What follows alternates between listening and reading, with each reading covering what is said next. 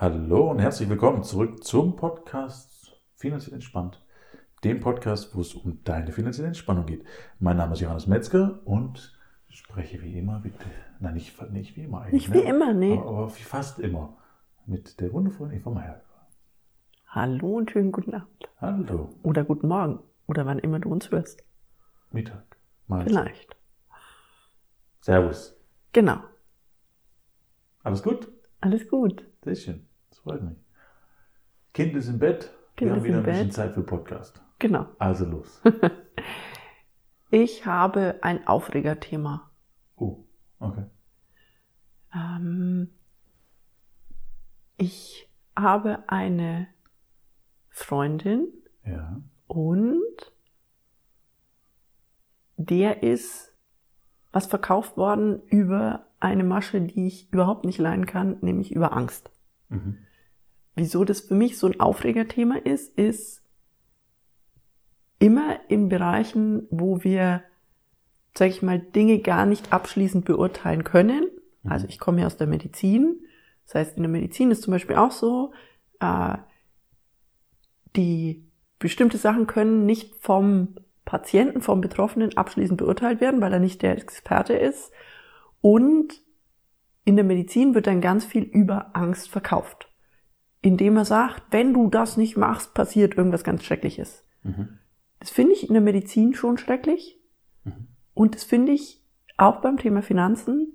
Viele Leute haben nicht den umfassenden Einblick in alles. Und Finanzen ist ja auch so ein Thema, das kann man nicht vorhersagen. Ja, und niemand hat den Einblick in alles. Also Genau. ganz, ganz simpel. Niemand, gar niemand. Niemand. Genau. Auch Also- nicht der Experte. Gott vielleicht. Genau. Vielleicht. Mal gucken. Weiß man nicht.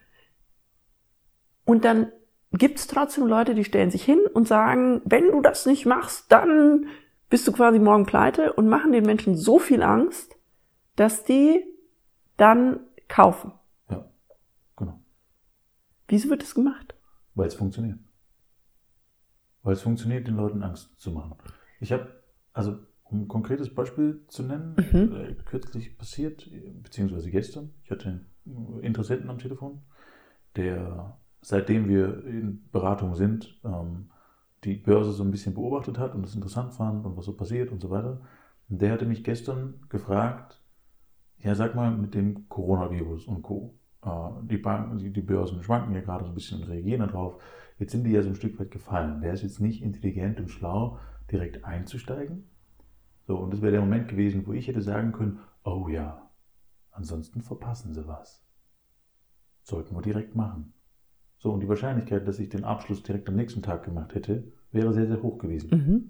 So, das heißt, vom Prinzip her funktionieren diese Angstgeschichten einfach sehr, sehr gut. Oder ich verpasse was oder Gier triggern.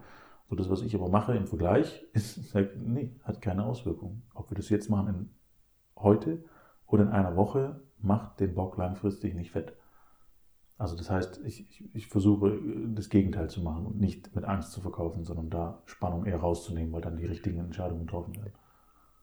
Und jetzt würde ich zweimal sagen, was ja auch langfristig sinnvoller ist. Also langfristig sinnvoller, weil wenn du mir jetzt die Angst, sage ich mal, wegnimmst, Mhm. dass ich irgendwas verpassen könnte oder dass ich irgendwas falsch machen könnte, weil du mir sagst, es ist eh eine langfristige Geschichte, Mhm. dann werde ich auch in zukünftigen Situationen, wo es mal wie immer an der Börse schwankt, mal runtergeht, nicht direkt in Panik verfallen, weil ich weiß, das ist Teil der Strategie. Mhm.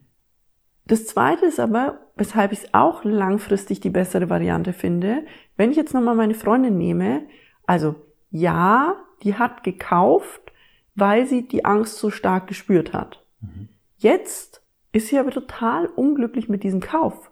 Das heißt, ähm, es geht in dem Fall um, um ähm, Edelmetalle. Mhm. Die hat jetzt Edelmetalle zu Hause liegen, die sich für sie anfühlen wie, ich sage jetzt mal, der schwarze Peter. Immer wenn sie an denen vorbeiläuft, also da, wo sie die aufbewahrt, ist es so, dass sie sich über sich selber ärgert und über diesen Verkäufer ärgert. Langfristig also überhaupt keine gute Strategie, weil sie wird nur dieses eine Mal bei dem kaufen Mhm. und dann nie wieder, weil sie so sauer ist, dass sie da in was reingedrängt worden ist. Ja. Also ich, ich würde den Anker auch nicht auf meinen Geschäften oder auf mich als Person Mhm. haben wollen. Das ist mit der Grund, warum ich das nicht wähle und auch nicht so tue. Das bedeutet, wenn, wenn das jemand nicht als, allzu wichtig empfindet, mit mir Geschäfte zu machen, dann ist es so, ist völlig in Ordnung. Aber dann die Taktik zu ergreifen, ihn so weit Angst zu machen oder ihn zu verunsichern, dass er doch noch kauft, ähm, würde ich nicht machen wollen, weil das ist ja mit mir verbunden als mhm. Person. Und wie du sagst, entweder wird dann nur einmal gekauft und es bleibt dann, gut, dann habe ich ein Geschäft gemacht. Oder es fühlt sich immer blöd an, wenn du anrufst und genau. du hast mir Angst gemacht, dann ist jedes Mal sofort wieder dieser Zustand da. Das ist richtig. Und, und auch langfristig wieder gesehen, also ja. kurzfristig ja, ein Geschäft, nur langfristig wieder. Ich habe auch Interessenten gehabt zum Beispiel, die sind nicht Kunde geworden, aus welchen Gründen auch immer, die mir aber dann eine Empfehlung gegeben haben, wo es gepasst hat bei Leuten. Also es bedeutet, äh, wo sie gesagt haben, hier gehen wir zu dem, der hat mich gut beraten, äh, ich habe nichts gemacht, weil es bei mir jetzt gerade nicht reingepasst hat, aber geh mal hin, der macht einen ehrlichen Eindruck. Und das sind ja dann häufig Leute, die irgendwann später kommen. Und ich, also mich ärgert es wirklich. Ich, also ich weiß, es gibt da nichts gesellschaftlich, sage ich mal, was man tun kann. Aber ich finde diese Masche von jemand macht mir Angst beim Thema Finanzen, dann wäre meine Empfehlung immer, wenn das jemand bei dir macht, lauf. Ja. Weil jemand, der mich so unter Druck setzt und der sagt, wenn du heute das nicht tust, dann musst du morgen. Ja, und das Wort, was mir dafür einfällt, wenn es jemand macht, und zwar wirklich egal in welcher Form. Also auch mhm. wenn wir bei Amazon oder bei Booking.com draufschauen, fünf Leute gucken gleichzeitig sich dieses Produkt an. Und, und selbst, es ist gleich weg. Selbst Amazon ist ja davon weggegangen. Also Amazon sagt ja immer, der Kunde ist ihr wichtigster Punkt. Mhm. Und die sind bewusst davon weggegangen, weil sie sagen, wir wollen nicht mehr über Angst verkaufen. Deswegen steht jetzt bei Amazon da, äh, drei Bücher auf Lager, die nächsten sind schon auf dem Weg, um genau diesen Angstzustand rauszunehmen. Das mhm. heißt, man weiß im Endeffekt, dass es kein guter Ratgeber ist, irgendjemand, der einem Angst macht. Ja. Und trotzdem gibt es immer noch Leute, die so verkaufen. Ja, und sehr viele. Also ich, ich erlebe das, erlebe das auch eigentlich fast tagtäglich ähm, bei, bei Leuten, die das so machen. Ähm, beziehungsweise Leute, die mir davon erzählen. Also ich habe wenig Kontakt mit äh, Personen, die so verkaufen. Aber ich, das Wort, was ich gerade vorhin noch anbringen wollte, war anmaßend. Mhm. Also ich finde das anmaßend, weil zum Beispiel du hast das Beispiel gebracht mit der Medizin am Anfang, im Sinne von, wenn du das nicht tust, passiert das und das. Das kann faktisch kein Mensch wissen. Genau. Also das heißt, das wäre tatsächlich eine Vorhersage, die ein Arzt in der Form eigentlich gar nicht treffen darf. Ich kann zwar sagen, ich habe eine hohe Wahrscheinlichkeit, dass das passiert, könnte, aber genau passieren passieren könnte. könnte. Aber ich weiß in der Medizin immer, es kann auch ganz anders kommen. Es gibt Absolut. Fälle, wo wir dann dranhängen. Das sind äh, quasi ähm, unvorhergesehene Heilungen oder so. Mhm. Wir können es nie wissen. Und mhm. beim Finanzmarkt ist es ja noch viel schwieriger, weil während ich in der Medizin noch klare Statistiken habe, an denen ich mich orientieren kann, den Finanzamt, im Finanzamt, kommt der denn her? Den Finanzmarkt kann ja überhaupt niemand vorhersagen. Da kannst du auch grob sagen, über zehn Jahre sah es so und so aus. Aber es gab ja auch Einbrüche wie 2008, sag ich mal, ja. die keiner so geplant hatte, keiner so vorhergesehen hat ja, oder nicht viele. Genau, nicht viele. Also da gab es schon Leute und ich glaube, mhm. dass es wesentlich mehr Menschen bekannt war, als, als der öffentlichen Meinung so mitgeteilt wurde. Okay. Also das heißt, da konnte man schon auch Verläufe sehen und äh, entdecken, wenn man da aufmerksam ist äh, und es nicht vorhersagen, aber mit einer sehr, sehr hohen Wahrscheinlichkeit rechnen, dass das irgendwann zusammenbrechen wird. Also das heißt, das, genauso lässt sich heute quasi auch so ein Stück weit schon auch berechnen. Also es gibt natürlich viele Faktoren, die da reinspielen. Ähm, genauso wie Coronavirus, wie vorhin schon erwähnt, gibt es tausend andere Faktoren, die, die damit reinspielen können.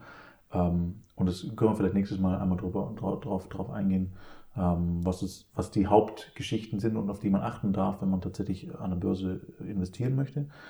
Und ähm, letzten Endes ist alles super genau berechenbar. Die Korrelationen von den ganzen Dingen sind nicht klar. Mhm. Also das heißt, welchen Effekt hat jetzt welche Zahl genau auf was? Also es gibt ein paar feste Größen, wie gesagt, nach denen man sich grob richten kann.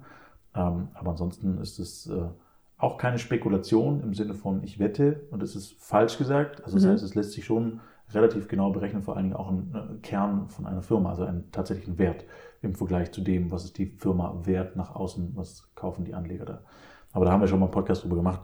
Ähm, wo ich gerne nochmal anhaken würde, ist die Geschichte mit dem Gold. Ja. weil ich genau die gleiche Geschichte auch habe mit einer Kundin Mhm. von mir, die sich dazu entschlossen hatte, äh, auch Gold zu kaufen und äh, dafür äh, quasi ihr komplettes Konto leergeräumt hat, weil jemand bei ihr war, der eben gesagt hat, schau, was machst denn du, wenn eine Krise kommt? Was machst denn du, wenn es kein Brot mehr gibt? Was machst denn du, wenn alles ganz schlimm ist? Was machst denn du? Du hast nichts, alles geht kaputt, alles ist doof, alles, also dieses Angst machen ohne Ende. So, und das, was passiert ist, ist eben genau das, was du auch schon berichtet hast, ähm, dass sie dann in einem spontanen Kauf ähm, viel Gold gekauft hat, beziehungsweise viel Silber in dem Fall, weniger Gold, Silber und ein bisschen Gold. Und das jetzt äh, zu Hause bei ihr ankam und sie in dem Moment, als es zu Hause ankam und sie das Paket kaum vom Boden hochheben konnte, ähm, gedacht hat, oh shit, was habe ich denn da gemacht? Mhm.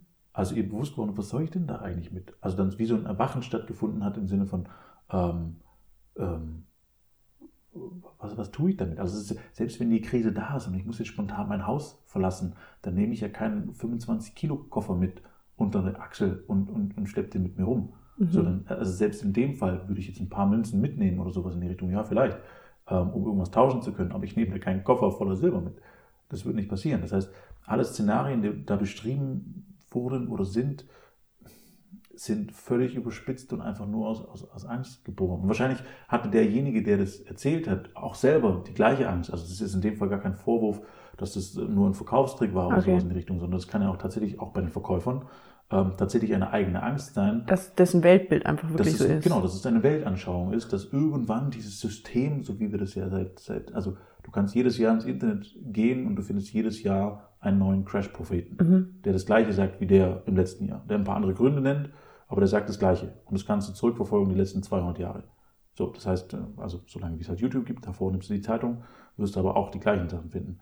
Ähm, äh, Fakt ist, in der Zurückrechnung, ja, es gab Krisen und wir haben wesentlich, wesentlich, wesentlich mehr Jahre gehabt, wo es gut gelaufen ist. Mhm. Das heißt, zurückgerechnet auf 200 Jahre haben wir trotzdem eine Performance von 8% pro Jahr in Okay. den Aktien. Punkt. So, natürlich, äh, Crash-Prophet hin oder her, alles fein, nur die Fakten sprechen da tatsächlich dagegen. Ähm, Und ich glaube, wir haben auch noch nie so lange in, in einer wirklich sicheren Zeit gelebt, wo es eben ähm, kei keine Kriege ja bei uns Ja. gibt, ähm, wo nicht wirklich diese, ich sage jetzt mal, dieser Gedanke dauernd präsent sein muss, im Sinne von, wenn das Geld jetzt gerade nichts mehr wert ist, dann Mhm. muss ich äh, das tauschen. Und für mich wäre, hm, sag ich mal, zusammenfassend ein ähnliches Herangehen, wie man es ja in der Medizin gewählt hat. In der Medizin sagt man, für fast alle Eingriffe, also alles, was Wahleingriffe sind, ich berate den anderen, ich sage ihm, welche Optionen es gibt Mhm. und dann schicke ich ihn nach Hause und er denkt 24 Stunden drüber nach. Mhm. Also das diese Mindestgrenze, 24 Stunden hat er Bedenkzeit. Ja, Und dann fallen ja genau diese spontanen Sachen weg, über die man sich im Nachgang ärgert. Das heißt, das wäre doch eine gute Empfehlung für dich da draußen, zu sagen, wenn jemand kommt und der will dir irgendwas verkaufen, Mhm. egal was, egal wer, geh nochmal nach Hause, schlafe eine Nacht drüber, denke in Ruhe drüber nach und dann trifft deine eigene Entscheidung. Aber nicht aus einem Infekt heraus, nicht aus einem schlechten Gefühl heraus, sondern aus der entspannten Haltung von, ich habe drüber nachgedacht und es fühlt sich richtig an. Ich habe alle Informationen, die ich brauche, oder ich hole mir noch die Informationen, die ich brauche, und dann treffe ich meine Entscheidung. ja, richtig, ja. Und Angst ist in der Regel nicht immer, aber in den meisten Fällen kein guter Ratgeber, Mhm. wie ich finde. Und ähm, das heißt auch da, wenn es nicht anders geht, als diese Angst trotzdem zu haben, tatsächlich auch nochmal einen Berater von einem völlig anderen Standpunkt aus zu betrachten. Weil dann neutralisiert sich das auch oft und man trifft sich irgendwo in der Mitte. Weil wenn der quasi die gleichen extremen Argumente hat, auf der anderen Richtung sozusagen. Also alles ist wunderbar, alles wird super und die, wir machen jetzt 20 Prozent, weil ich habe die und die und die und die Begründung und der hat genauso stichhaltige Begründungen wie der andere, dann ist es auch wieder ein Stück weit neutralisiert. Mhm. Ja. Ähm, und das ist schon richtig, was du sagst, also drüber nachdenken. Zum Beispiel meine Kundin ähm, hatte auch überhaupt nicht dran gedacht, ähm, mich dahin zuzuziehen, wo sie quasi jederzeit eine Info von mir kriegen würde dazu oder eine Idee dazu kriegen würde und das auch nach Möglichkeit sehr neutral. Also das heißt, ich überlasse immer die endgültige Entscheidung meinem Kunden und ich berate einfach nach bestem Wissen und Gewissen, also tatsächlich beratend. Ich würde sie nicht zu einem Kauf zwingen und ich würde auch nicht sagen, nee, kauft es nicht und steckt alles in Aktien.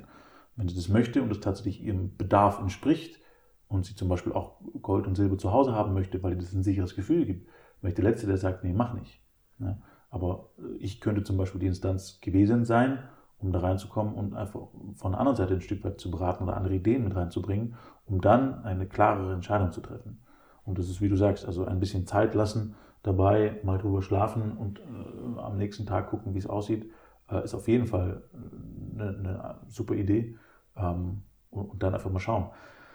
Und ich habe, das Witzige ist, das nächste Beispiel, ein paar äh, Jahrzehnte, eine nächste Generation voraus, weil ich habe andere Kunden, witzigerweise, die haben das Geld, beziehungsweise das Gold, das Silber, ähm, also auch ein großer Koffer Silber, haben die in ihrem Keller stehen.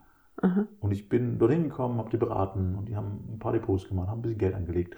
Und den ersten Termin, wo ich da war, haben sie gesagt, du und sag mal, Johannes, wir haben, unsere Oma hat nie an Geld geglaubt und auch nicht an Aktien und nichts und hat nichts gemacht und hat natürlich aber auch eine, eine Inflation sondergleichen erlebt, das heißt mhm. eine Geldentwertung zu 100 Prozent, ja, Geldwechsel hat die alles erlebt, das heißt, da gab es schubkarrenweise Geld, logisch, dass da ein, ein gewisser ähm, ein Misstrauen da. Ein Misstrauen da ist, da ist es absolut nachvollziehbar, ja, weil direkt erlebt. Und dann hat die halt einfach ihr ganzes Geld, ihr ganzes Erspartes immer in Silber investiert. Mhm. Und das wurde dann vererbt. Auch im Hinblick, das tatsächlich zu vererben, damit die nächste Generation was davon hat. So, die nächste Generation sitzt auf dem Koffer und denkt sich, fuck, was soll ich denn damit? Ich, hab, ich weiß nichts damit anzufangen. Das hängt bei mir unten im Keller. Ich, hab, ich beschäftige mich zu wenig damit ich weiß nicht genau, wann ich verkaufen soll oder wann ich kaufen soll. Soll ich es weiter aufsplitten? Soll ich es verkaufen und ein bisschen Gold kaufen? Soll ich es in Aktien anlegen oder soll ich es zu Geld machen und mir noch ein Häuschen kaufen oder was? Was ist sinnvoll? So, und das ist ähm, eine Frage, mit der man sich auseinandersetzen darf. Mhm. Ja? Und äh, ich habe sie da so gut wie möglich beraten, ihren Wünschen entsprechend. Ja? Also das heißt, ähm, sie, werden jetzt in dem konkreten Fall ein Stück weit Silber behalten äh, und ich sage Ihnen Bescheid, wann es sinnvoll ist, in den Kursen zu verkaufen oder was zu tauschen, um dementsprechend das rauszuhaben, was Sie haben wollen für Ihre Ziele.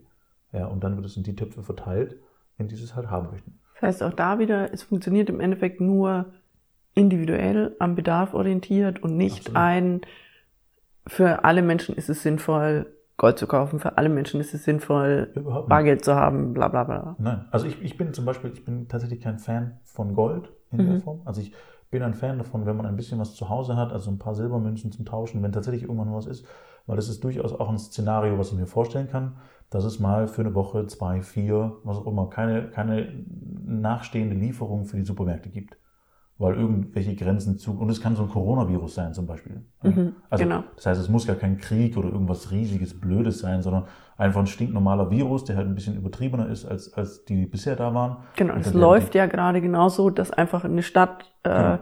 abgeschottet wird und keine Nachlieferungen sind. Richtig. Und dann ist es aber auch unter Umständen genug, ein bisschen Bargeld zu Hause zu haben. Ähm, oder halt ein bisschen Silber oder was auch immer. Oder wenn es ein bisschen schlimmer ist, halt ein bisschen mehr Silber, aber halt keine, kein Silber für 50.000 Euro oder sowas mhm. in die mhm. Richtung. Das ist, also außer du willst in der, in der Notzeit ein Haus kaufen von irgendjemandem und hast schon eins im Blick und weißt, dass der auf jeden Fall pleite geht, wenn sowas passiert.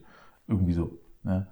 Ähm, und dann muss aber auch noch der Fall eintreten, dass es tatsächlich keine andere Währung gibt und dass der dann auch tatsächlich das Silber nimmt und das als, äh, ja, und so weiter. Also das heißt, es sind so viele Wahrscheinlichkeiten mit dabei und ich könnte jetzt ewig weiter aufzählen, dass es in, in den meisten Fällen gar keinen Sinn macht. Ähm, und trotzdem bin ich kein Gegner von Gold und Silber. Ich sehe halt den großen Nachteil, dass es nicht wächst.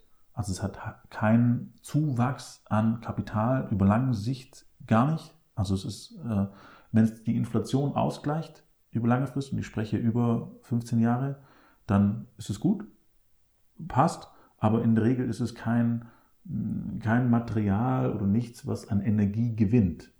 Ja, es, es hat ein bisschen Rarheit, durch, es gibt einfach nicht genug davon und es wird zwar immer noch geschürft, aber es ist einfach, wir wissen, es ist begrenzt, aber es arbeitet nicht wie eine Firma. Also es kann keinen Mehrwert schaffen im Sinne von, wir produzieren jetzt doppelt so viel und können doppelt so viel verkaufen, dann hat die Firma doppelt so viel Wert, ganz pauschal gesagt. Das kann Gold nicht erreichen. Gold mhm. hat immer einen bestimmten Gegenwert, dafür gilt es als relativ sicher, dafür kann man es anschaffen, man hat einen stabilen Wert, was okay ist, gar keine, gar keine Frage. Aber ich persönlich kümmere mich einfach viel lieber um den Aufbau. Also tatsächlich einen Mehrwert zu schaffen. Und einen kleinen Teil, wie gesagt, macht durchaus Sinn, ein paar Coins zu stecken und zu Hause zu haben. Ähm, warum nicht? Wenn man es braucht, alles gut. Wenn nicht, aber auch alles gut. Ja, also es ist keine direkte Empfehlung, das jetzt so zu tun. Ähm, es ist tatsächlich immer an den Bedarf gemessen und was da ist und was man tauschen kann. Ähm, ja, oder möchte. Genau. Und das Witzige fand ich einfach, dass äh, zum einen der einen Kunde das passiert äh, und ich dann natürlich schon ein bisschen beraten konnte und auf der anderen Seite ich die nächste Generation quasi im gleichen Moment kennengelernt habe, die auch nicht weiß, was ich jetzt mit dem Silber anfangen soll. Ähm, und ja, letzten Endes kein Thema, lässt sich alles regeln. Auch das Silber kann man äh, zu jeder Zeit zurückverkaufen. Da muss man halt gucken, wie der Kurs dementsprechend ist und äh, wie die Beschaffenheit von den, von den, von den Marken ist, äh, was es für welche sind und, und so weiter und so fort. Aber ja, an sich kein Thema. Kann man immer auf den jeweiligen Bedarf, auf den Wunsch hin ausrichten und dann eine Strategie entwickeln, wo man sagt, okay, wir, was auch immer, wir stoßen die langfristig ab oder wir kaufen jeden Monat was Kleines oder und so weiter. Genau. Ja, aber um auf das eigentliche Thema zurückzukommen, bin ich ganz bei dir. Ich bin absolut gar kein Fan von Angstverkäufen und Angstkäufen. Ich persönlich äh, mache, also ich bin da wirklich auch allergisch geworden, so ein Stück weit. Mhm. Also diese ganzen Verkaufsmaschen, ich kenne sie, also ich würde sagen, ich kenne die meisten oder kann die meisten identifizieren mittlerweile. Und wenn ich irgendwelche Lulatsche am Telefon habe, die, die mir irgendwas vom Quark erzählen, und sagen, ja, das Angebot gilt aber nur heute. Sie müssen jetzt am Telefon Bescheid geben. Das Einzige, was ich mache, ist auflegen. Mhm. Der wird bei mir nie irgendwas verkaufen. Niemals. Keine Chance. Geht mir tierisch auf den Sack. Und in der Welt, in dieser Welt, in der es aktuell alles gibt, ja, alles gibt. Und ich wette, wenn ich den Anbieter, der mir da angerufen hat, einmal google, finde ich das gleiche Angebot vom, vom, vom, vom nächsten. Also das heißt, die Möglichkeit wäre natürlich mehr Aufwand, einmal zu kündigen und zum anderen zu gehen.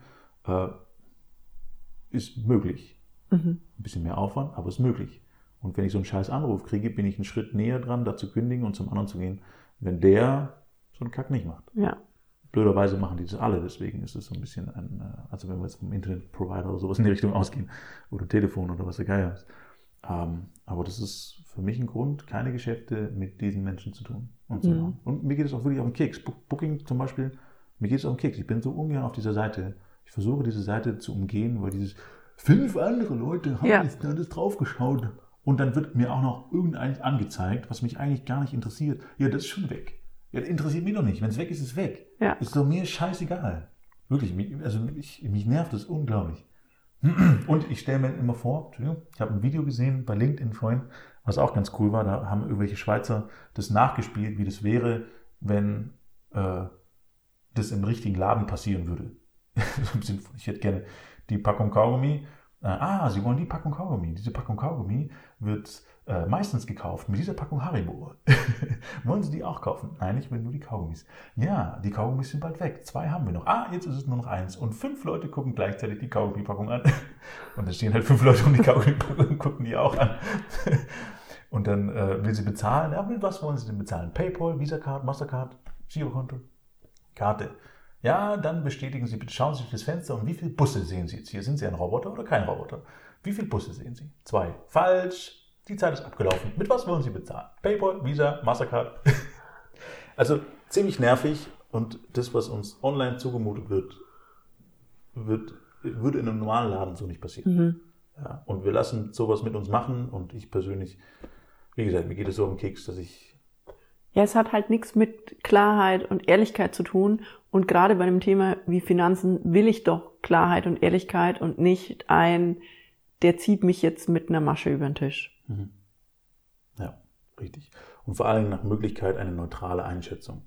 Ähm, mhm. Und auch, also es gibt noch viel, viel mehr Verkaufsstrategien. Da machen wir noch einen Podcast drüber, weil ich die äh, sehr, sehr spannend finde und auch wichtig finde, dass man die so ein bisschen im Hinterkopf hat weil in den meisten Fällen ist es tatsächlich einfach nur eine Verkaufsstrategie. Also es gibt wenige Fälle, da ist es tatsächlich irgendein Sonderposten und davon gibt es halt nur noch zwei Schuhe oder was und wenn die jetzt gerade 50% runtergesetzt sind, dann ist es die letzte Kollektion für dieses Jahr. Gut möglich.